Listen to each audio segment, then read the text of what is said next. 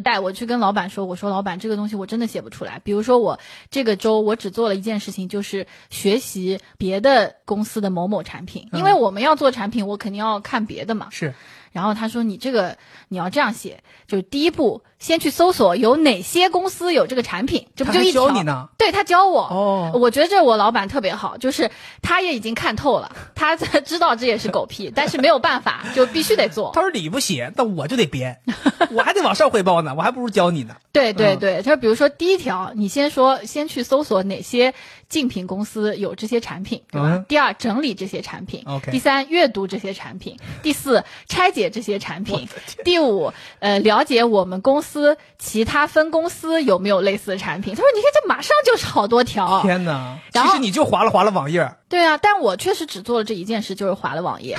嗯很多事情都是在我脑海里面。你知道，我们研发就是这样，就是你要大量的